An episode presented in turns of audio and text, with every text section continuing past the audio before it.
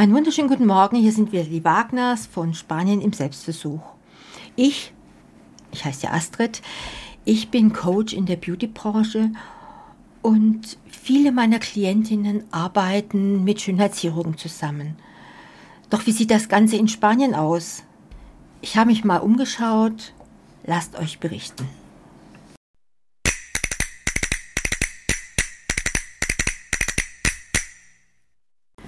Wusstet ihr das?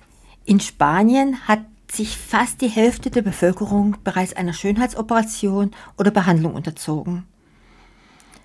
Nach Risiken fragen vor allem junge Patienten kaum. 40 Prozent der spanischen Bevölkerung haben sich schon einmal einer Behandlung auf dem Gebiet der ästhetischen Medizin unterzogen. Im Jahr 2021 zählte der Berufsverband SEPE in Spanien über 870.000 Schönheitsbehandlungen. Und in den letzten zehn Jahren ist das durchschnittliche Einstiegsalter der Patienten von 35 auf 20 gesunken. Die Schönheitsmedizin boomt. Der Umsatz der 6.305 staatlich anerkannten Zentren betrug im Jahr 2021 fast 3,6 Milliarden Euro und der Berufsverband erwartet für die nächsten Jahre einen weiteren Anstieg um rund 25 Prozent. Woher kommt dieser Ran auf ästhetische Behandlungen? Als ich vor 15 Jahren nach Spanien kam, gab es diese Schönheitskultur noch nicht, berichtet Dr. Diego Gaona, der in Denia die Klinik Riga führt. Ästhetische Behandlungen wurden erst in den letzten Jahren zu diesem Massenphänomen. In seiner Heimat Kolumbien dagegen habe der Schönheitskult eine lange Tradition. Lateinamerika ist schon immer das Reich der Schönheitskönigin gewesen. Die Mädchen wollten so perfekt sein wie sie. Die meisten haben irgendeine Schönheitsoperation machen lassen. Klar, das ist teuer, aber viele zahlen sie in Raten. Und Schönheitsoperationen in Spanien? Mediziner berichten vom Boom ästhetischer Behandlungen. Inzwischen ist der Boom der ästhetischen Medizin auch nach Europa und damit auch nach Spanien übergeschwappt. Doch die Europäer haben andere Vorlieben. Das Schönheitsideal ist hier anders, erklärt der Mediziner und Chirurg. In Lateinamerika wünscht man sich üppigere Frauen mit Kurven. In Europa orientiert man sich an den Models, die groß und sehr schlank sind. Seine europäischen Patientinnen möchten möglichst natürlich wirken und für ihr Alter toll aussehen. Meine lateinamerikanischen Kundinnen dagegen wollen zum Beispiel sehr große Lippen, sehr betonte Wangenknochen und jünger aussehen, als sie sind. Führt die Massifizierung der Behandlungen dazu, dass man sich quasi schon verpflichtet fühlt, etwas machen zu lassen? Ist in Anführungszeichen operiert auch in Europa das neue Normal? Zunächst einmal ist eine medizinische Behandlung ja nicht einer chirurgischen Operation gleichzusetzen, erklärt der Mediziner von der Costa Blanca. Sie ist nur das letzte Mittel, denn inzwischen erhält man auch mit anderen Behandlungen sehr gute Resultate. Doch in gewissen Gesellschaftsschichten gehöre der Gang zum Ästhetikmediziner wirklich schon fast zur Körperpflege. Damit gibt man zu verstehen, ich gehöre dazu, achte auf mich und kann mir das leisten. Gilt das auch für Männer? 30 Prozent meiner Patienten sind inzwischen Männer, berichtet der Mediziner. Die sind noch diskreter als die europäischen Frauen. Sie möchten gut aussehen, ohne dass man merkt, dass sie sich einer Behandlung unterzogen haben, denn das würde ihrer Männlichkeit schaden. Doch auch bei Männern verbinde man gutes Aussehen inzwischen mit gesellschaftlichem Status, Erfolg und Gesundheit. Rund 70 Prozent der Behandlungen werden laut dem Berufsverband SEPE im Gesicht vorgenommen. Männer lassen sich oft Augenringe entfernen. Generell liegen Botox-Behandlungen gegen Spannungsfalten, Hyaluronsäurebehandlungen zum Auffüllen sowie Laser, Plasma- und Kollagenbehandlungen für frische Haut an der Beliebtheitsspitze. Und Behandlungen zur Fettreduzierung bis hin zur Liposuktion. Bei chirurgischen Schönheitsoperationen liegen bei Frauen Brustveränderungen vorne. Männer lassen sich den Bauch reduzieren. Ja, und ästhetische Behandlungen in Spanien. Fragen die Patienten heutzutage noch nach den Risiken? Die sozialen Netzwerke haben dafür gesorgt, dass Schönheitsbehandlungen heute als normal und unbedenklich gelten, sagt Dr. Gaona. Ein Influencer unterzieht sich einer Schönheitsoperation. Aber er erzählt nicht, dass ein chirurgischer Eingriff mit gewissen Risiken ist. Die Vorbereitung, die Anästhesie, die Arbeit im OP und die Erholungszeit werden übersprungen. Seine Follower sehen nur das Vorher und das Nachher. Und so werden falsche Erwartungen geweckt. Zudem zeigten die Influencer nur das Ergebnis von Operationen, die gut verlaufen sind. Gibt es Probleme, so tauchen sie nur in den Medien auf, wenn sie ganz extrem sind und etwa zum Tod eines Patienten geführt haben. Heutzutage sind chirurgische und andere Behandlungen in Spanien ziemlich sicher. Doch das Geschäft mit der Schönheit ist ein fetter Heuballen für schwarze Schafe. Dr. Diego Gaona rät deshalb allen, sich in die Hände von Fachleuten zu begeben. Manchmal lese ich Anzeigen für Botox-Behandlungen, die billiger sind als meine Materialkosten. Dann frage ich mich, was spritzen Sie denn den Patienten? Von den sozialen Netzwerken lassen sich vor allem sehr junge Menschen beeinflussen. Laut Statistik machen sie in Spanien bereits 20 Prozent der Patienten in den Praxen der ästhetischen Medizin aus. Bei mir ist das nicht der Fall. In meine Praxis kommen weiterhin meistens Menschen zwischen 30 und 60 Jahren und einige Senioren bis zu 70 Jahren, berichtet der Mediziner. Die wenigen ganz jungen Patienten bringen mir oft Fotos von Menschen mit perfekter Haut. Ich muss sie dann darüber aufklären, dass sie nur das Ergebnis von Schminke und Filtern ist. In der Realität sieht keiner so aus. Ein Extremfall sei ein 16-jähriger Influencer gewesen. Er wollte unter anderem die Lippen und die Wangen aufspritzen und eine perfekt ebenmäßige Haut.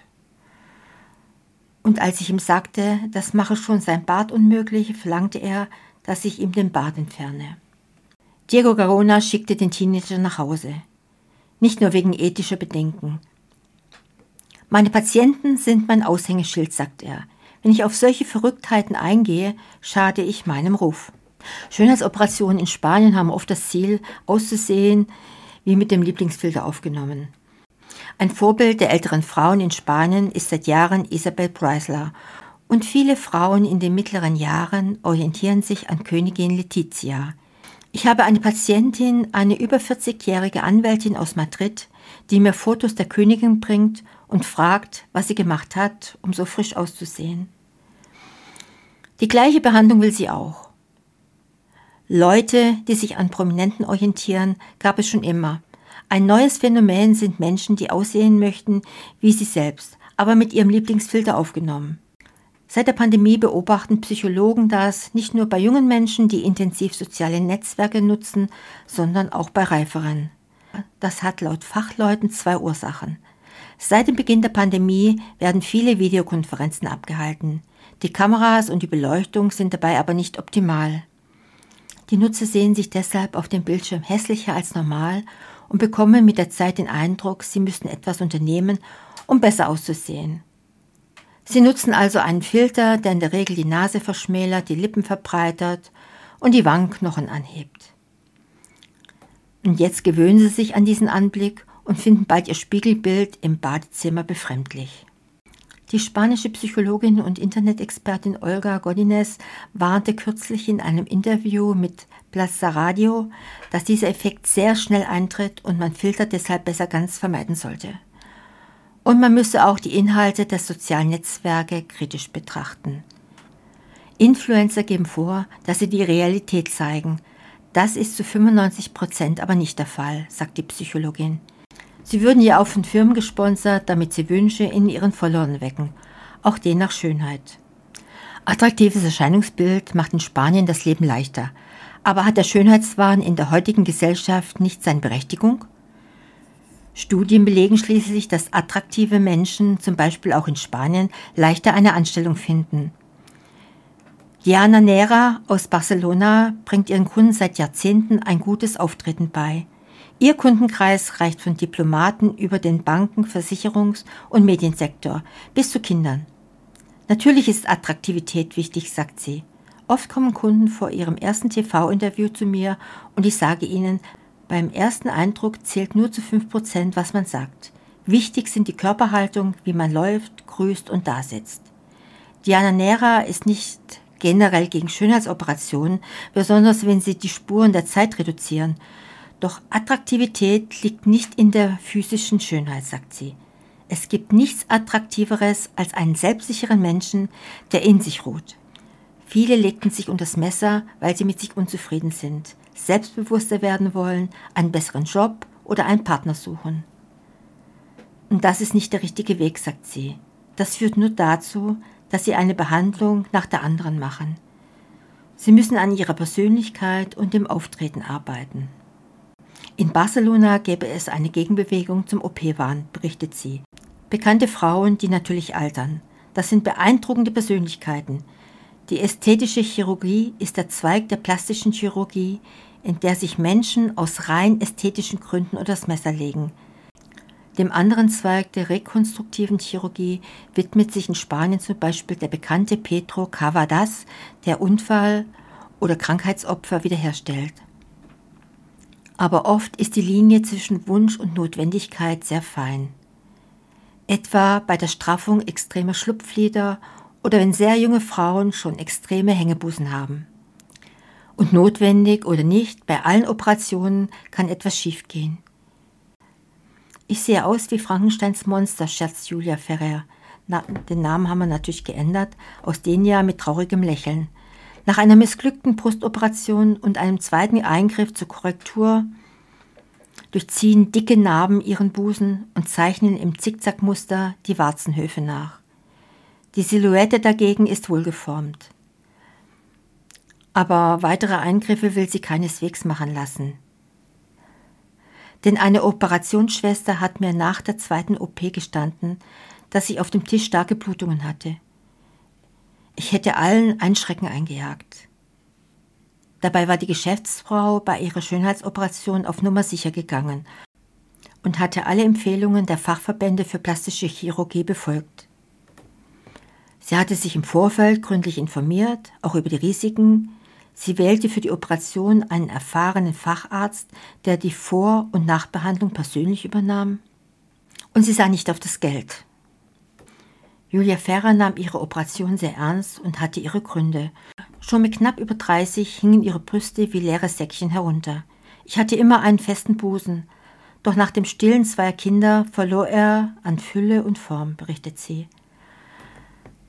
Als er sich nach Operationsmöglichkeiten erkundigte, klärte man die Spanierin auf, dass der Eingriff nicht einfach sein würde. Es ginge nicht nur darum, eine Silikonprothese einzuschieben, die Brust müsse neu aufgebaut werden. Diese Aussicht entmutigte Ferrer. Erst nach Jahren entschloss ich mich schließlich doch, und ich informierte mich sehr gründlich. Drei Kliniken besuchte die Valencianerin, sprach mit in Frage kommenden Ärzten und wählte schließlich den teuersten. Ich kannte mehrere Frauen, die mit ihm gute Erfahrungen gemacht hatten. Deshalb fühlte ich mich bei dieser Entscheidung am sichersten, berichtet sie. Eine deutsche Bekannte, der dieser Chirurg ebenfalls den Busen rekonstruiert hatte, habe ihr das Ergebnis sogar gezeigt. Es war wirklich perfekt. Trotzdem war Julia Ferrer am Tag der Operation sehr nervös, zumal der Chirurg auf sich warten ließ. Statt wie angekündigt um neun begann die Operation um 13 Uhr. Bis dahin war ich halbtot vor Angst. Doch der Eingriff verlief ohne Komplikationen. Aber zwei Monate später stellte sie entsetzt fest, dass ihr neuer Busen abrutschte und ging sofort zum Arzt. Der bot mir an, mich gratis nachzubehandeln, berichtet Ferrer. So zahlte es sich wenigstens etwas aus, dass sie einen sehr seriösen Chirurgen gewählt hatte. Sie habe inzwischen Frauen getroffen, die man in der gleichen Situation im Regen stehen ließ. Eigentlich wissen wir ja alle, dass etwas schiefgehen kann, aber man glaubt immer, es werde einen nicht treffen, meinte Julia Ferrer. Inzwischen habe sich sogar eine Schwägerin, die ihre Probleme hautnah miterlebt hatte, operieren lassen, beim gleichen Chirurgen. Schönheitsoperationen liegen im Trend. Ob Brustvergrößerung, Facelifting oder Nasenkorrektur, immer mehr Menschen, vor allem Frauen, wagen den Schritt unter das Messer. Nennenswerte Einsparungen für derartige OPs im Ausland verlocken immer mehr Deutsche im Urlaub durch den operativen Eingriff zu ihrem Schönheitsideal zu gelangen. Grundsätzlich spricht nach der Meinung von Experten nichts gegen chirurgische Körperverschönerung in einem anderen Land. Schließlich sei es nach Aussage von Rechtsanwalt und Gesundheitsexperten Wolfgang Schulzlinski auch in Deutschland schwierig, einen guten Schönheitschirurgen zu finden. Wichtig ist vor allem, sich vor dem Eingriff gründlich zu informieren, um die medizinischen und rechtlichen Risiken zu vermindern. Die Deutsche Gesellschaft für ästhetisch-plastische Chirurgie in Hamburg empfiehlt allen, die sich zum Beispiel während ihres Spanienaufenthalts operieren lassen wollen, sich zumindest in Deutschland mit ausgewählten Fachärzten über den geplanten Eingriff beraten zu lassen. Eine ausführliche Information liegt preislich bei ungefähr 50 Euro. Mit dem geplanten Wissen über den Ablauf der OP kann dann ein kompetenter Arzt in Spanien gesucht werden. Rechtsanwalt Hans-Joachim Macchiol rät generell zu renommierten Kliniken, in denen viel operiert wird und in denen für kompetente Nachsorge für mindestens zwei Wochen garantiert ist. Eine renommierte Klinik für plastische Chirurgie Montego gibt es zum Beispiel in Denia an der Costa Blanca. Dort sichern Ihnen professionelle Ärzte, die seit 1985 in Ästhetik ausgebildet sind, ein perfektes Ergebnis ohne Risiko. Ich hoffe, ihr konntet Wissenswertes erfahren. Falls ihr selbst plant, eine OP in Spanien machen zu lassen, schaut mal in den Show Notes nach. Ich habe einiges hinterlegt. Dann wünsche ich euch noch eine schöne Woche. Wir hören uns nächsten Samstag wieder mit Spanien im Selbstversuch.